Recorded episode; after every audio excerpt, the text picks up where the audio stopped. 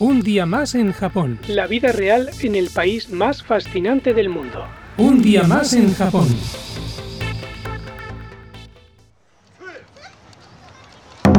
Muy buenas a todos y bienvenidos un día más en Japón. Yo soy José Luis y hoy quiero hablaros de cómo funciona el sistema sanitario aquí en Japón. Vamos allá. Un día más en Japón. Bien, pues como os he dicho, quiero hablaros un poco de cómo funciona el sistema sanitario aquí en Japón, pero lo haré de forma básica porque, porque no soy ningún experto, como diría mi hermano, para sabios los científicos. Bien, eh, esta vez vuelvo a traer información extraída del canal de YouTube de Sayuri Seijin. Os quería traer eh, informaciones eh, de otros canales para ir presentándoos diferentes canales de YouTube dedicados al, al aprendizaje del japonés, pero es que ha dado la casualidad de que esta semana he tenido que ir al hospital y que Sayuri Sein ha sacado un vídeo hablando sobre el sistema sanitario en Japón y bueno, me ha venido perfecto para, sacar este tema. Bien, Sayuri Sein eh, nos comenta que, ha tenido que ir al, médico, al hospital, pues por una serie de, problemas personales. Si queréis saberlos, pues miráis eh, el vídeo y os, os enteráis. Porque en general no es una información que crea interesante para compartir con, con todos vosotros. Lo importante, eh, aquí en Japón desde la primera visita puedes pedir que te visite un especialista. O sea, eh, parece ser que no hace falta pasar directamente primero por un, por un médico de cabecera, como sucede en España, sino que directamente puedes ir, por ejemplo, al hospital dices el problema y te derivan directamente a un, especialista. Aunque por mi experiencia, cerca de casa, pues utilizamos, por ejemplo, una pequeña clínica en la que si tenemos algún tipo de problema, pues normalmente vamos allí. El médico nos indica si tendríamos que ir a algún tipo de especialista. O sea que bueno, no sé si 100% esto es así como ella nos, como ella nos indica. Sobre el coste económico, esto es muy, muy interesante e importante. En el sistema de pago aquí en Japón, casi todo el mundo tiene que pagar un tercio, lo que sería el 30%, porque lo normal es estar dentro de la seguridad social del país. Los ancianos dentro de este sistema pagan solo el 10%. Y los niños, mm, aunque yo tengo un hijo de dos años ahora mismo y no sé hasta qué edades, pero es gratis. No sé hasta qué edad máxima, pero, pero de momento es, es gratis. Eh, después de recibir la receta de los medicamentos, cuando, cuando te ha visitado el, médico, pues has de ir a la farmacia y pagar pues, el coste de, también de, los medicamentos. Lo que pasa es que aquí en Japón también se pueden pedir medicamentos eh, genéricos, por lo tanto el precio también se reduce, se reduce un poco. Una de las cosas que ella comenta que a mí me parece curioso aquí en Japón es que de los medicamentos que le han mandado, Alguno de ellos es para hacer gárgaras. Y eso me confirma que aquí en Japón supongo que es algo pues quizá que proviene mucho de, China o de países asiáticos, pero se lleva mucho lo de hacer gárgaras. O sea, aquí a la mínima te dicen, ah, pues haz gárgaras, pues para evitar coger un resfriado, si te duele la garganta, cualquier cosa.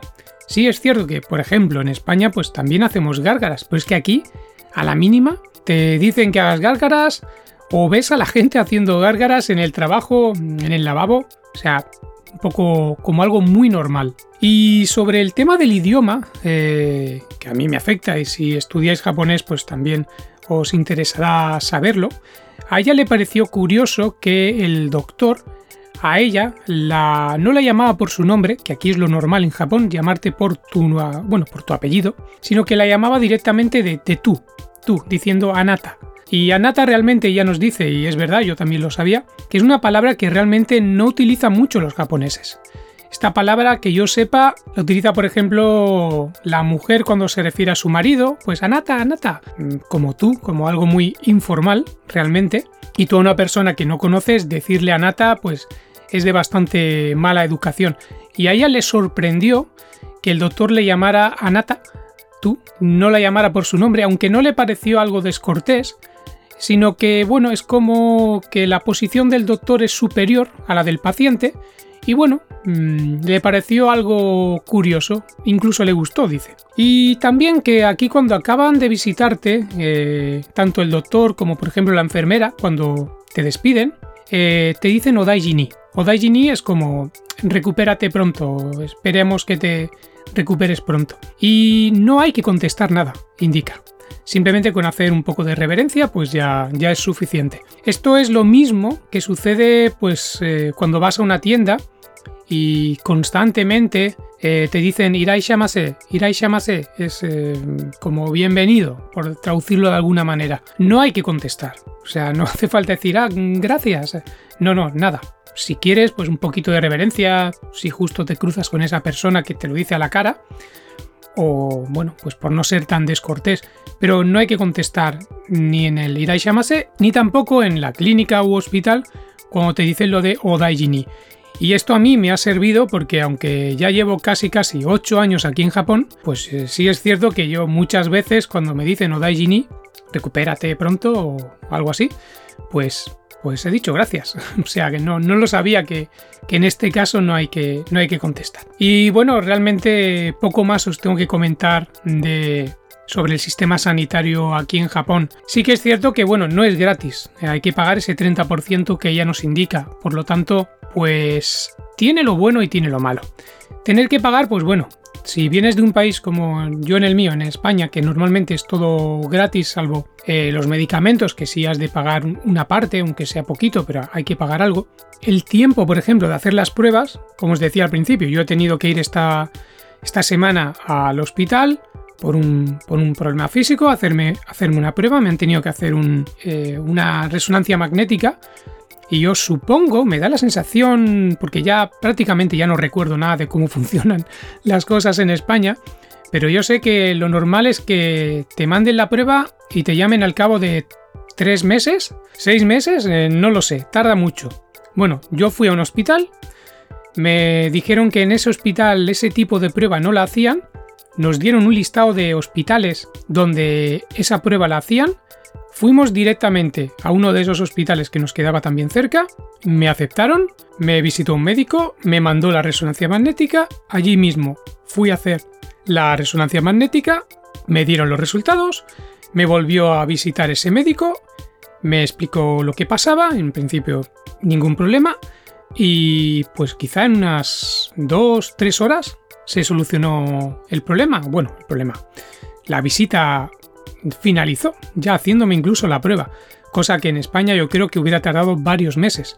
Por lo tanto, en este caso tuvimos que pagar eh, unos mil y pico yenes, o sea, unos, no sé, unos 50, 60 euros, pero es que prefiero pagar ese dinero que no esperar tres o seis meses en el que, como es lógico, ese problema se puede haber agravado muchísimo. Por lo tanto, pues a mí el sistema sanitario que en Japón pues me gusta, hay muchas clínicas a las que acudir, hay bastantes hospitales también. El nivel que tienen los doctores, los enfermeros, las enfermeras en general parece bastante alto. Además, pues al ser Japón te tratan de una forma muy, muy cortés. Eh, sobre el tema del japonés, sí que es cierto que en este campo, pues de la medicina, de, de las enfermedades, ir a una consulta médica eh, lo mejor es que te acompañe alguien nativo japonés porque salvo que tengas un nivel muy muy alto de japonés, lo normal es pues que no te enteres mucho. Yo incluso pues voy muchas veces al, oculista, una vez al mes más o menos, y al principio pues lo pasaba fatal, me acompañó mi mujer alguna vez, las primeras veces, y después ya me acostumbré quizás a ese tipo de, de conversación, a ese tipo de vocabulario que utiliza el doctor y pues desde hace ya quizás más de un año o dos pues voy solo y voy, voy tranquilo porque más o menos ya entiendo lo que me está diciendo lo que me está diciendo el doctor. Y si en algún caso yo creyera que me está diciendo algo diferente o que parece que hay algún tipo de problema, pues sí que le pediría que me lo escribiese, me lo diera por escrito, pues para informar a mi mujer de, lo que sucede para que ella me pueda, me pueda ayudar. Pues nada, muy contento del sistema sanitario que en Japón, aunque se tenga que pagar el, 30%.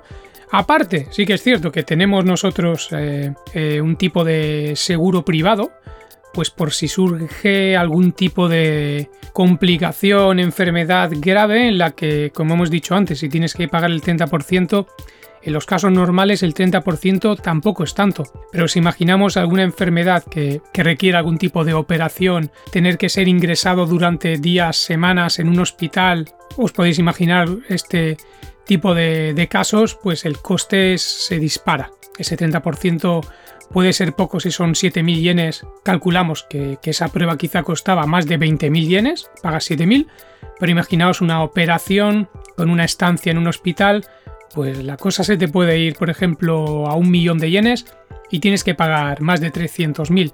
Pues para esos casos, pues es bueno tener algún tipo de, seguro privado si te lo puedes permitir.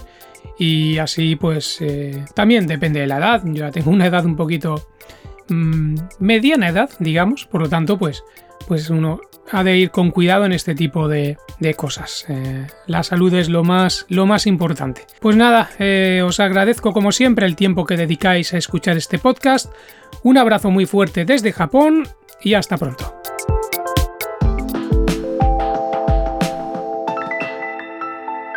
Un día más en Japón. Sayonara.